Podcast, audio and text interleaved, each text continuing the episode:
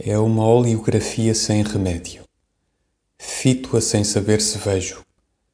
Na montra há outras e aquela. Está ao centro da montra, no ponto que me estorva a visão da escada. Ela aperta a primavera contra o seio e os olhos com que me fita são tristes. Sorri com o brilho do papel e as cores da sua face são encarnado. O céu por trás dela é azul de fazenda clara. Tem uma boca recortada e quase pequena por sobre cuja expressão postal os olhos me fitam sempre com uma grande mágoa. O braço que segura as flores lembra-me o de alguém. O vestido ou blusa é aberto num decote ladeado. Os olhos são realmente tristes. Fitam-me do fundo da realidade litográfica com uma verdade qualquer. Ela veio com a primavera. Os seus olhos tristes são grandes, mas nem é por isso. Separo-me de defronte da montra com uma grande violência sobre os pés. Atravesso a rua e volto-me com uma revolta impotente. Ela segura ainda a primavera que lhe deram e os seus olhos são tristes, como o que eu não tenho na vida. Vista à distância, a oleografia tem afinal mais cores.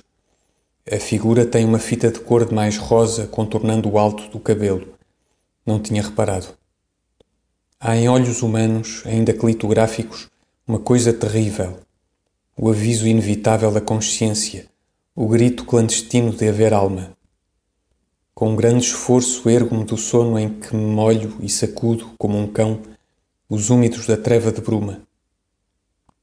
E por cima do meu desertar, numa despedida de outra coisa qualquer, os olhos tristes da vida toda, desta oleografia metafísica que contemplamos à distância, fitam-me como se eu soubesse de Deus. A gravura tem um calendário na base. É emoldurada em cima e embaixo por duas réguas pretas de um convexo chato mal pintado.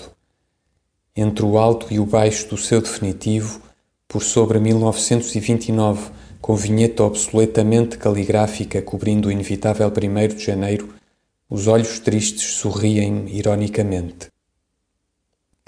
É curioso de onde afinal eu conhecia a figura. No escritório há no canto do fundo um calendário idêntico que tenho visto muitas vezes, mas por um mistério ou oleográfico ou meu, a idêntica do escritório não tem olhos com pena. É só uma oleografia. É de papel que brilha e dorme por cima da cabeça do Alves Canhoto do seu viver de esbatimento. Quero sorrir de tudo isto, mas sinto um grande mal-estar.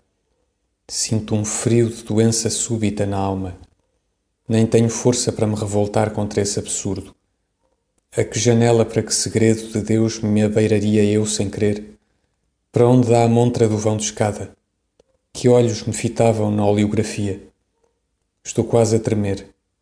Ergo involuntariamente os olhos para o canto distante do escritório onde a verdadeira oleografia está.